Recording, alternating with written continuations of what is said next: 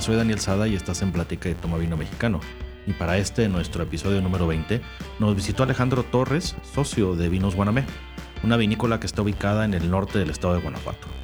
Con él platicamos de las características de la zona y los tipos de vinos que están produciendo, de los cuales nos trajeron a probar el Syrah y el Malbec. Ven, vamos a platicar. Alejandro Torres, bienvenido a Platica y Toma Vino Mexicano, ¿cómo estás? Muy bien, muchas gracias, Dani. Muchas bienvenido. Hoy nos visita Vinos Guanamé. Vamos a aprender un poco de una región de la cual no hemos particularmente hablado, que es el estado de Guanajuato. Así es. Eh, que está en un lugar muy particular del estado de Guanajuato. Ahorita nos platicas. Y pues bueno, de una vez dinos cómo sale este proyecto, de dónde viene y, empieza a platicarnos de, de, la zona y de todo. Claro. Bueno, pues antes que nada, pues muchas gracias por la invitación. Nosotros eh, somos productores eh, con mi familia, mi hermano, mis hermanos y mi, mi, papá. Y bueno, prácticamente toda la familia está involucrada de alguna u otra manera con, con la creación de este proyecto. Eh, yo soy el menor de tres, de, mis hermanos está Juan Pablo y Elías. Y en el 2011 fue cuando inicia este proyecto de En Viñedos Pájaro Azul.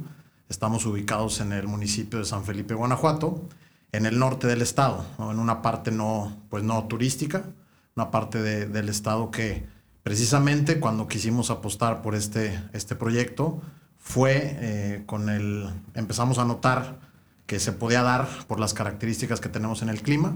Tenemos también una, una variación térmica aproximadamente de 15 grados, 16 grados en un día. Entonces, eso pues fue permitiendo una de las, además de los estudios de suelo que se, que se realizaron, y siempre hemos también eh, sido apasionados del vino en la familia. Nos ha gustado siempre el mundo del vino, pero eh, Viñados Pájaro Azul es un rancho que tiene una vocación ganadera, principalmente ganadera y obviamente agricultura, en donde pues producimos leche de muy alta calidad desde hace mucho tiempo. Pero en el 2010 pues empiezan las, inquietudes, ¿no? De parte de nosotros, de mi hermano, eh, de, qué producir un poco más ahí en el, en el rancho. Entonces, es cuando inicia el, pues eso de, de plantar, ¿no? ¿Qué, ¿Qué, más podemos plantar? Y pues eh, sale, ¿por qué no plantar uvas, ¿no? Entonces, así es como inicia en el, en el 2011. Eh, con este, fue, nuestra primera hectárea fue Syrah, que es uno de los vinos que ahorita vamos a, a degustar. Ahora sí que fue el inicio de todo. Y pues con mucha, eh, por lo mismo como es, un, es algo, estás en una región no vinícola del país, donde estamos ubicados, entonces queríamos apostar por, por tintos monovarietales, ¿no? Que, que, mostraran lo que se produce ahí donde estamos, donde está es el Valle Jaral de Berrios, ahí en, en San Felipe, Guanajuato. Y, y, bueno, pues así, así es como inicia, ¿no? Con, este, con esta gama de monovarietales que tenemos, Syrah, Malbec, Tempranillo, Merlot. Ok, ahorita vamos a probar el Cira 2017. Así es, Cira 2017. Nuestra primera, nuestra primera añada de, ese vino fue la de 2014. Entonces, eh, fue la primera etiqueta, ¿no? La, la primerita. Eh, con ese vino nosotros... Claro, eh, con ese vino nosotros lo mandamos a... Cuando sale al mercado, pues como todo hay que introducirlo esperar comentarios de la gente, ¿no? De, especializados del vino. Y empezamos a tener muy buenos comentarios con esa añada 2014. Entonces, pasan unos meses, mi papá hace un viaje a, a, Ensenada, Baja California, por un tema ganadero, no por un tema del vino, pero coincide muy bien. Y estando ahí en la Universidad Autónoma de Baja California, se entera del concurso de Ensenada Tierra del Vino. Entonces, ahí es cuando le dice, no, manden, mándenos su vino para que concurse. Entonces mandamos el vino y ahí es donde obtenemos la primera señal, ¿no? De que digamos que, oye, pues creo que las cosas van bien porque era una medalla de oro. Entonces ahí es donde nosotros como familia, como productores, pues vimos que había potencial, ¿no? Que había, había manera de, de, pues de sacar adelante un proyecto que, que iba iniciando prácticamente. Entonces, vamos iniciando. Te, dieron ánimos. Nos dieron muchos ánimos, así es. Entonces, pues así vinieron. Posteriormente se empezaron a plantar las demás variedades. Vinieron Malbec, Tempranillo, Merlot. Y en el caso de un poquito de Cabernet Sauvignon también, que ha sido una uva que también nos ha, ha, ha ido más lenta que otras, que las otras variedades. En el caso, por ejemplo, de Malbec, pues ha sido tan yo creo que es la más feliz ahí en nuestro viñedo, se ha adaptado perfectamente bien. Y, bueno, vinieron más variedades. En el caso de las blancas, ahorita te platico la historia de nuestro vino blanco, que es de uva moscatel, eh, que esas vides, pues sí que son mucho más antiguas que lo que empezó todo en el 2011, ¿no? Y posteriormente en los siguientes años. Eh, ok, a ver, cuéntame de este Syrah, que es el que vamos a probar ahorita primero. Sí, claro. Eh, este Syrah es, un, es del, bueno, la cosecha 2017. 12 meses estuvo de crianza en barrica, roble francés, americano y húngaro. Y eh, prácticamente lleva por un año en botella. Y pues es, es la, digamos, con, de, las, de las vides más antiguas que tenemos en el, en el viñedo, que fue del 2011. Entonces es un vino que pues también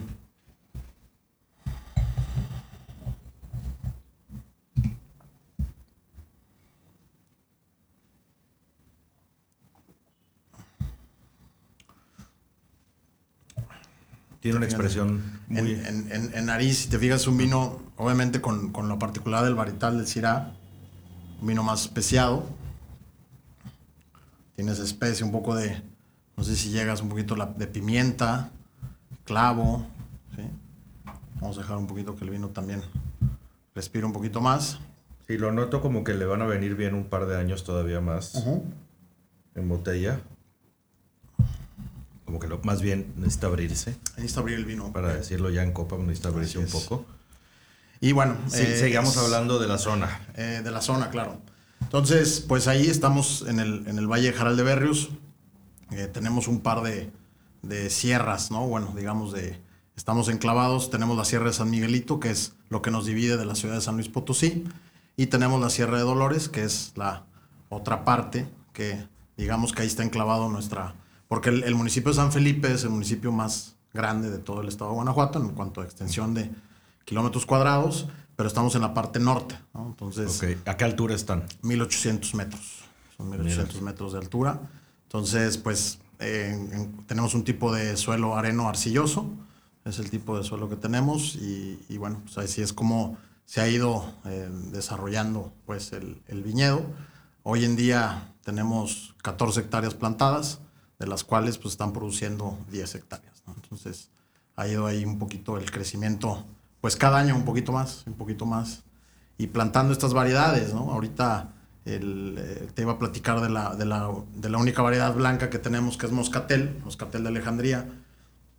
Mi papá por ahí yo creo que hace, no sé, me decía un poquito más de 23 años, creo, eh, atrás de la casa del rancho, él tenía su, tiene su, su, viñedito propio, ¿no? Ahora sí que su viñedito personal de uva moscatel. Cuando llega nuestro enólogo, que es Juan Manchón, enólogo eh, eh, mexicano, y al cual le mando un saludo, que él, él, ha sido el que nos ha llevado de la mano también, junto con el resto del equipo, ¿no? Con, con, con mis hermanos y con, con, la gente en el campo, en viñedo, pues son los que nos han estado ayudando en esto. Entonces, eh, llega Juan y le pregunta a mi papá, bueno, ¿y, y, y esas uvas ¿qué, qué onda, no? ¿Qué se hace con ellas? Y mi papá le comenta, pues la, la, verdad es que cada año yo regalo las uvas a mi familia, a mis hermanos, a mis papás, etc. Y Juan le dice, no, no, no, permítame por favor esa uva porque yo le voy a hacer un vino especial. Y, y empezó haciéndonos un vino eh, en perfil de dulce, con un, un moscatel, pues, eh, una, como mistela. Este, y muy bueno el vino, la verdad es que... Y, y así es como, esas, esas uvas sí que son más antiguas ahí en el, en el, en el viñedo. ¿no? Entonces, así es como se, se, fueron desarrollando las diferentes variedades que son, ahorita bueno, estamos con Malbec y Syrah, que son las que pues, mejor se han ido adaptando. Y en particular este vino, eh, este año, estamos muy contentos como, como bodega, porque pues como todo tienes que también ir evaluando pues cómo vas, ¿no? Cómo van los resultados, cómo van los vinos. Y eh, el año pasado, con la añada de 2016, tanto Malbec como Syrah, eh, cada uno ganó una medalla de bronce, que fueron nuestras primeras medallas internacionales. Y posteriormente. ¿En dónde, perdón, la ganó? En Decanter. Okay. En Decanter, en Londres. ¿sí? Que es pues, el concurso de vinos más grande del mundo. Y este año volvimos a mandar, ahora con la añada 17, nuestro Syrah, nuestro Malbec y nuestro Tempranillo. Y ahora Malbec y Syrah se trajeron medalla de plata, lo cual nos dio pues, mucho gusto como bodega. Y el, y el Tempranillo fue recomendado, un commended, que digamos es un sello de aprobación de parte de Decanter. Entonces, estamos ahorita pues muy contentos con este par de, con estos tres vinos.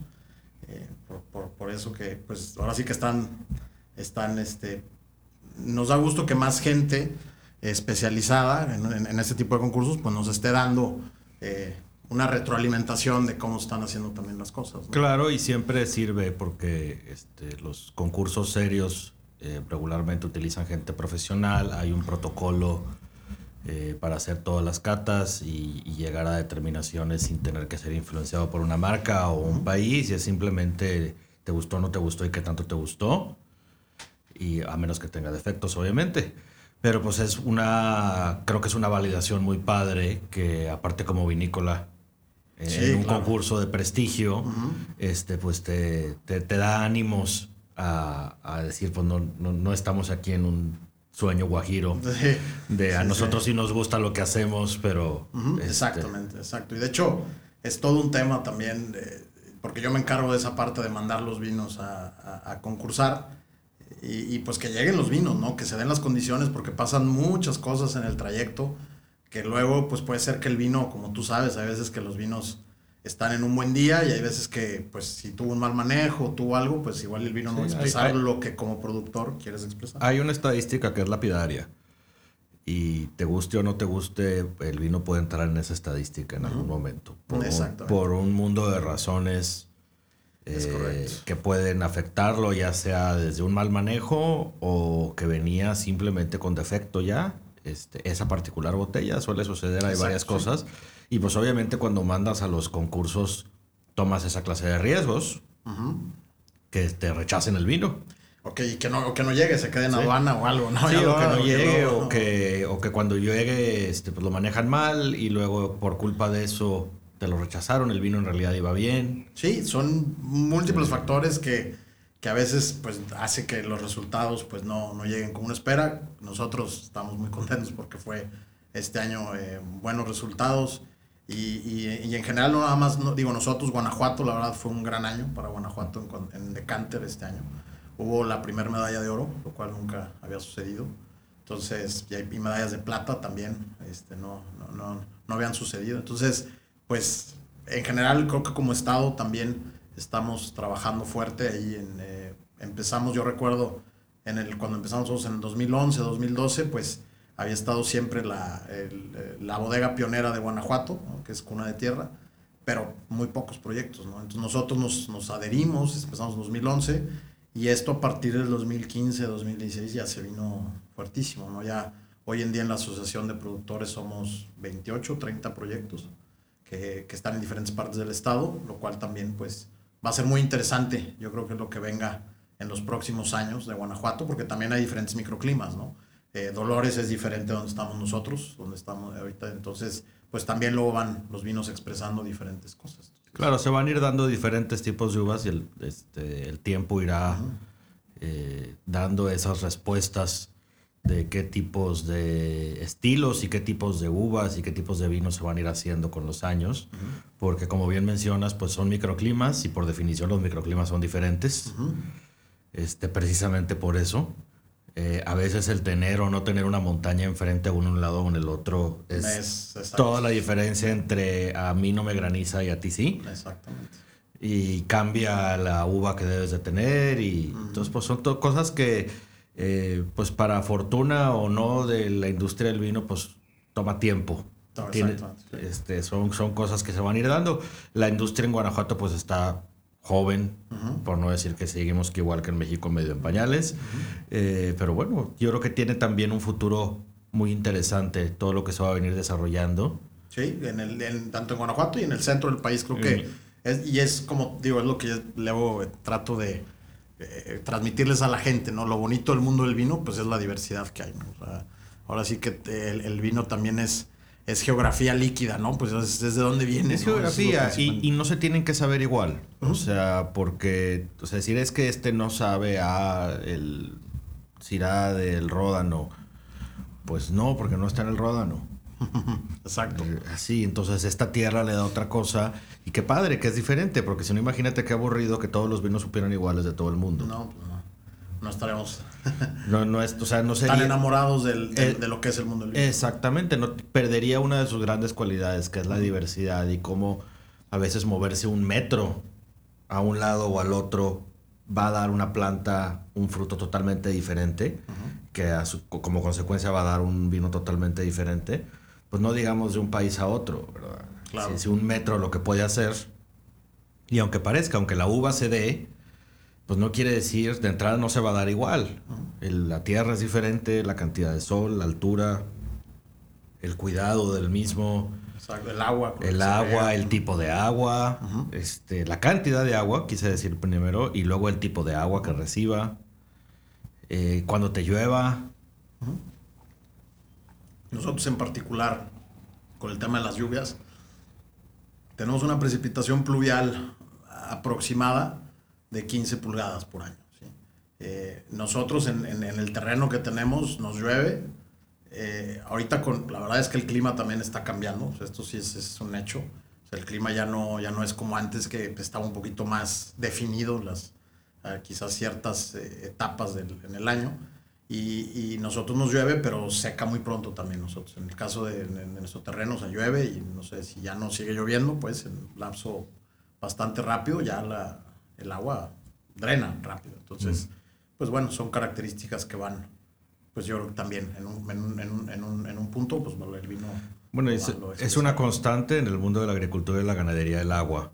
Sí, claro. O sea, ni muy poquita ni demasiada. El recurso, sí, sí, sí. Pero tampoco quieres que te lleva de más. No. en ninguna de las dos industrias, ¿verdad? Porque te puede afectar demasiado. Y en este caso, de la, la vid, pues es sensible a la cantidad de agua que quieres porque hay todo un tema de cómo quieres que salga la uva. Exacto. Podríamos decir que se la vas a se la vas a dar así a cuentagotas como, como es. A goteo, riego por boteo. a riego por boteo. ¿Por qué? Porque quieres que la planta aproveche mejor los recursos. Claro. Y no que se convierta en uva de mesa, sino con demasiada agua.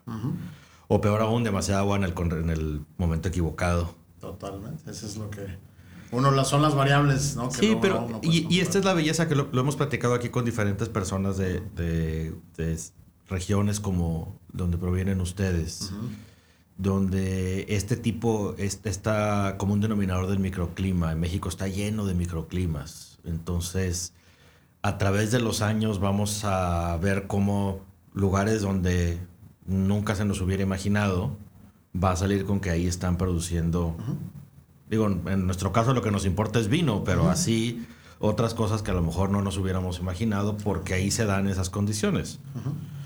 y, eso pues a mí me da una, un gusto y una emoción tremenda de lo que viene. Lo que viene, sí, igual nosotros con los jóvenes que, que está nuestro, nuestro proyecto, nuestro viñedo, eh, creemos eh, que van, obviamente van a seguir saliendo todavía más zonas, ¿no? En el mismo estado de, en el mismo estado de Guanajuato, pues como te platicaba, pues ya hay zonas que no, no, sabíamos que también se estaba produciendo vino y, así es, ¿no? Entonces, pues así es como, como creo que va, vienen cosas muy interesantes. Claro. Eh, Platícame ahora de este Malbec. Este segundo vino, claro. Este es un Malbec que es 2017, igual de la misma añada que nuestro Syrah, que este es uno de los eh, también varietales, como les platicaba. el viñedo se ha adaptado muy bien eh, sino es que quizás de las variedades que mejor se han adaptado con nosotros. Se ha platicado mucho, se está hablando del Malbec del centro del país también, que es una de las variedades que creo que se, puede, está, se puede, puede dar mucho de qué hablar. Y en particular el nuestro, igual 12 eh, meses de crianza en barrica, no, no, de, no de primer uso, sino este no nos gusta un poquito darle un poquito más que sea más sutil, un poquito ahí la, la, la, influencia. la influencia de la madera y este 12 meses puro roble americano y francés. Y bueno pues ahorita para, para degustarlo. Y este viñedo Malbec ¿cuándo lo plantaron? este fue en el 2013 2013 2013 entonces es un viñedo que tiene ya seis años. Y Malbec resulta que se está adaptando bien pues especialmente digo en la experiencia tuya personal en donde están ustedes. Sí correcto. Y ahorita lo paso Pásala. Y bueno, ahorita. Oye, antes de continuar, pero me llamó la atención las etiquetas. Ah, claro. Porque están, parecen como un cuadro de Miró. Sí, sí, sí, Es un abstracto. es un abstracto. Es un abstracto, está interesante. Sí. Y antes de que se nos vaya ese tema, cuéntame de dónde viene esto. Sí, muy importante nuestras etiquetas. Nuestras etiquetas son eh, creación de, principalmente de mi cuñada Sofía. A ella le gusta mucho el, arte, pintar. Y, nosotros em, pues, pensamos también, pensamos que el vino es la única obra de arte que se puede beber. Entonces, Totalmente pues va por, va por ahí, es una etiqueta diferente, si te fijas es llamativa, tiene colores, es un poco atrevida, eh, quizás para, porque lo que queramos también era un poquito romper un poco de paradigma, ¿no? Ahí en la zona donde estamos, pues no existían viñedos, ahorita existe eh, apenas, creo que está ya otro viñedo cerca de nosotros, pero no, no había nada, ¿no? Entonces, este, sí era un poco de romper ese paradigma de, de una zona no vinícola del país donde estamos, pues que se produzca el vino, ¿no? Entonces, el cubismo es esta corriente artística que hubo por ahí de los principios de 1900, cuyo principal exponente es eh, Pablo Picasso. Entonces un poquito el cubismo también llegó a romper paradigmas con otras corrientes artísticas y pues quisimos plasmar eso, esa, esa, eso nuestros vinos y, y son vinos, cada variedad tiene sus colores. Eh, si te fijas, Syrah tiene sus colores, Malbec tiene los suyos y así nos vamos con Merlot Tempranillo. ¿no? Entonces eso pues también es algo que la gente también hay mucha competencia, hay muchas ofertas de vino y dicen que tienes, no sé si tres o cuatro segundos para en realidad que te agarre una etiqueta o no y si no te sigues con la, con la que viene. ¿no? Entonces, Es que siempre va a ocurrir el momento, digo, en algún momento siempre, vamos a agarrar nuestras costumbres de dónde compramos el vino y luego somos propensos a querer medio casarnos con cierta, cierta o ciertas etiquetas durante un determinado tiempo. Y el brincar esa barrera de vas a probar algo nuevo, regularmente algo o alguien te forza a, que regularmente es no hay lo de los que te acuerdas o de los que conoces y entonces pues te vas a ver forzado a agarrar un vino nuevo. Y en el caso de estar en una tienda, porque en el caso de un restaurante pues a lo mejor dejas que te recomienden y o en base a lo que quieres gastar sí, por la botella vas a elegir en básicamente 90% en base a eso y lo otro pues va a ser un... un- y más en los restaurantes no ves las botellas. Exactamente, un salto de fe. Una lista o... Pero en la tienda ves una pared llena de botellas de vino eh, y que todas dicen cosas que puedes leer, pero no necesariamente sabes qué quieren decir, o no necesariamente te dicen algo en particular, más Sí. bien. Eh, te puede decir Syrah, pero a nivel real, ¿qué tanto te dice? Pues sabes que es una uva y, Y nada más. y hasta ahí, ya. sí. Ya, Sí, sí. ¿verdad? Y más en México que el, el tema del consumidor apenas está también empezando a desarrollar. Exactamente, y puede ser confuso decir, bueno, Syrah, si no sabes qué es, pues, que, pero qué lo, ¿por qué lo dicen unos y otros no? Este, toda la gente que no, no, no tiene conocimiento de esto, pues es, si de por sí para la que tiene conocimiento puede ser tremendamente confuso ver una pared llena de botellas de vino, Exacto. sí. peor aún si no las conoces. Entonces, si te ha tocado estar en una tienda, que lo más común es en otro país o en otra ciudad donde nunca has estado y todos los vinos que ves no los conoces, Sí, te vas a, vas, sí, es una, es una oferta muy grande y Entonces, a reserva de que la persona de la tienda te oriente y más o menos encuentres algo, la realidad es que lo que va a entrar va a ser el, el viejo y sabio adagio de, de la vista nace el amor. Y lo que te llame la atención visualmente es lo que vas a terminar agarrando. Sí, digo, con esta conjunción de que se adapte a lo que, al presupuesto que traes pensado. Pero va a ser de una atracción visual. De me gustó cómo se ve y quiero eso. me gustan, claro. Y es lo que quisimos buscar también con, con estas etiquetas. Eh, son etiquetas grandes también, si te fijas, cubren gran parte de la, de la botella. Y, y precisamente por eso, ¿no? Causar un poquito de aquí estoy, ¿no? Porque también hay que abrirse luego espacio en los anaqueles. El mismo vino, él está solo ahí, o sea, está solo y, está, pues obviamente quiere que alguien lo compre. Y, y- y tiene que también, ya, ahora sí que decir, aquí estoy, eh, veme y vas a ver que te va a gustar. Exactamente. Y pues bueno, es parte de esto del mundo del vino que uno se tiene que aventurar a probar cosas nuevas porque yo creo que una de las, más bien, una de las cosas que yo he aprendido en los años que tengo de hacer profesionalmente de una manera u otra esto, que ya son algunos, es que, bueno, ya hace poco llegué a esa conclusión más bien, es que eh, no hay tal cosa como, digo, sí hay, pero en realidad no hay tal cosa como el mejor vino, porque el mejor vino todavía no lo pruebas. Nunca ha llegado, creo. O sea, O sea, en realidad siempre está delante de ti el mejor vino. como productor siempre estás buscando. Siempre va a haber un mejor, mejor. siempre va a haber un mejor vino y esto También tiene que ver porque, pues, cómo el determinado vino, cómo lo probaste en ese momento, este, las situaciones, cómo te sentías, con quién, con qué, etcétera. Entonces va a haber vinos, de que va a haber muchos vinos que te van a tener muchas satisfacciones, desde luego. Pero el mejor es como una estrella que te guía. En realidad es el mejor nunca va a llegar. Siempre va a haber otro. Exacto. Este. Y digo, pensar, creo que, que el mejor vino ya lo probaste, pues qué aburrido. Pues, ya, pues ya deja de tomar. Exactamente. Sí, ¿verdad? Ya deja de tomar todo lo demás. Quédate con ese y este es el mejor vino para siempre. En el caso, por ejemplo, ahorita de, de, de, este vino en, Malbec, no sé si ya tuviste, ahorita creo que ya lo estabas sí, lo estoy... gustando, eh, dejándolo ahí, pero es, a nosotros nos gusta también, eh, como somos fieles creyentes, que el vino de calidad se hace en el viñedo. Entonces, nosotros es toda la uva pues, es producida en casa, todo.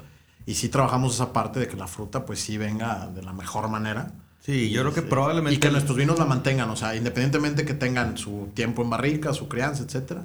Este, sí nos gusta que el vino, al fin, a fin de cuentas, pues estamos hablando de un producto del campo y, que mantenga esa frutalidad. Entonces, en este caso, ahorita el, este Malbec, eh, creo que el vino es, es, un vino muy, o sea, muy agradable.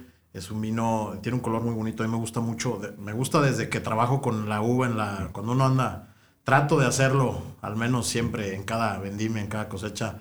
Nosotros cosechamos de madrugada y pues me gusta irme con la cuadrilla hasta por tema eh, personal, ¿no? De, estar en la madrugada cortando uva, trabajando y ver el amanecer es algo que a mí me, sirve de terapia, ¿no? Yo creo que estar ahí es terapéutico eh, porque es algo que tú estás cortando esas uvas en unos en un par de horas más ya vas a estar trabajando con ellas en bodega pues para para hacer la vino, ¿no? Entonces desde que trabajas con la Malbec, es una uva que pinta mucho, mucho violeta. O sea, la, la, tocas y te mancha la ropa y todo. O sea, sí es una uva muy, tiene un color muy, muy violeta.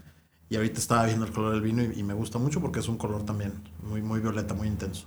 Sí, tiene, y se denota en el cuerpo del vino, que tiene el Malbec, es una uva con carácter. este, la verdad está, eh, debo decir que este no lo había probado y está, me sorprende bastante Qué padre que una que uvas. A mí me gusta que Malbec es una uva de las a mi gusto personal ahorita, que es una uva muy elegante.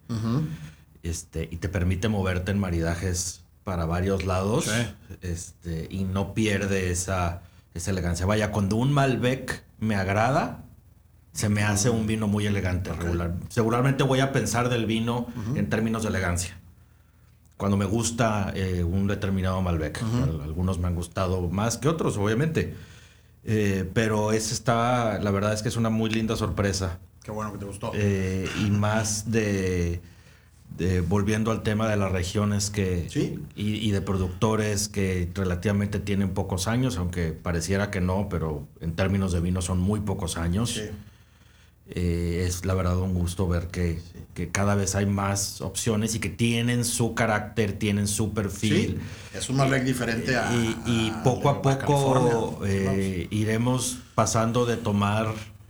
Eh, de vas pasando más bien conforme vas tomando vino a probar de diferentes regiones y empiezas a apreciar que esto es de lo parte de lo más bonito, las sutiles diferencias o las veces no tan sutiles diferencias que puede haber entre la misma uva empiezan los debates. Sí, empiezan los debates, ¿verdad? Y ya cuál es mejor, cuál es peor, pues es ya para mí es un tema de gusto. ¿Cuál te gusta más? ¿Cuál? Eh, y hay razones particulares para que te guste o te disguste algo, que puede ser exactamente la misma. El hecho de que tenga una característica puede ser exactamente la misma razón para que a ti te agrade y a mí me desagrade. Entonces, eh, precisamente por eso eso ya entra en un término subjetivo, pero ya cuando los vinos están correctamente hechos, cuando la agricultura viene bien hecha, como dijiste, yo creo que es un 90 o más probablemente del vino proviene de él, la tierra en realidad, y que la planta esté en las condiciones que debe estar. Correcto. Cuidada durante el año como debe de ser, y que te otorgue un buen fruto, ya estás en el negocio de no echar a perder las cosas, de seguir un proceso que tiene una razón de ser y una lógica, estar cuidando que las cosas y vigilando que las cosas sucedan como se deben. Exacto y, el que y, que salga, ¿verdad? Y cada año va a ser diferente, que esta es parte también de... las, variables que uno hablábamos de eso antes y, y trata, eh, como luego hay, hay, hay que, en mi manera de verlo, el, el, vino no es algo que es, bueno, es algo que salió en ese año y fue la oportunidad y, así salió y así es. Fue lo que tuviste. Ya no puedes volver a hacer más en ese año, entonces. Y cada, cada año la planta va, te va a hablar diferente por de entrada porque la planta tiene un año más de vida. Por ejemplo, este año fue muy seco. En el, el 2019, nosotros en particular, seco. Siguiente tema es ese que mencionas, pues tiene que ver con el clima, cómo estuvo el clima ese particular año, este, de, de la cantidad de agua y las temperaturas y cuándo sucedió eso. Te puede suceder algo en el peor momento. Y luego, pues ya también tiene que ver tu experiencia de que tú ya cargas con un año más de haber vendimiado, ya tienes cargas con un año más de experiencia.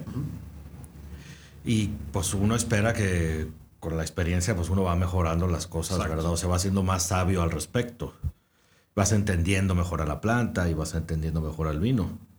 Cuando ya vas recibiendo y, estás ya en, plena cosecha, eh, nosotros cosechamos principalmente en el mes de agosto. Agosto, ya para el día, para el día del grito del 15 de septiembre, ya prácticamente ya no nos gusta eh, tener uva porque viene, eh, vienen lluvias donde estamos nosotros casi por lo regular el 15 de septiembre llueve ahí donde, donde, donde estamos. Es algo muy... Me ha tocado varias veces, ya el 15 de septiembre llueve.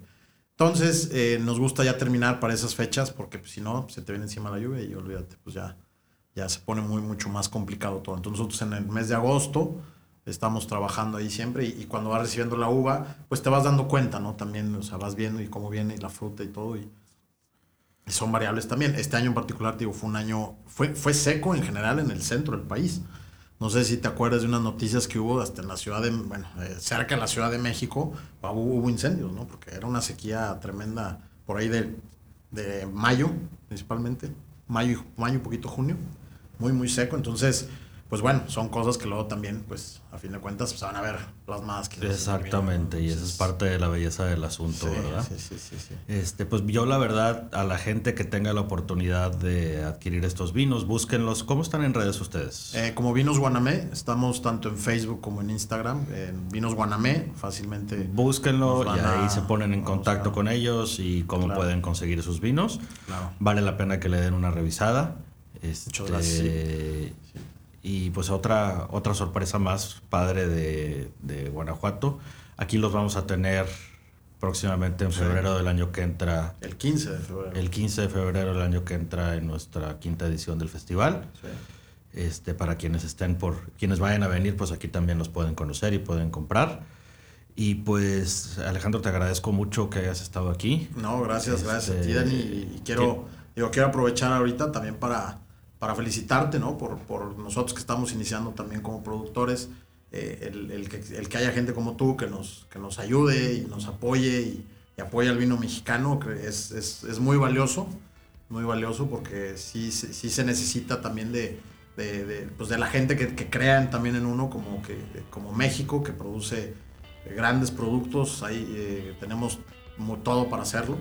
Tenemos excelente tequila, tenemos excelente cerveza, excelente vino ya también. Entonces, eh, gracias, digo, la verdad es que sí se, necesita mucho el apoyo al vino mexicano y que la gente tenga en la mente al momento de, su compra o de su consumo, pues al vino mexicano. Entonces, este movimiento, pues con mucho gusto somos parte y, felicitarte a ti y a todo tu equipo por, el trabajo que haces.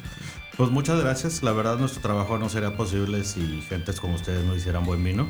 Gracias. Este, porque no hay toneladas de marketing que puedas hacer que sostengan malos productos. Y la verdad es que el vino mexicano año con año viene demostrando que, hay calidad. Este, como bien mencionaste, como bien hacemos cerveza y tequila y mezcal, también hacemos, hacemos buen vino.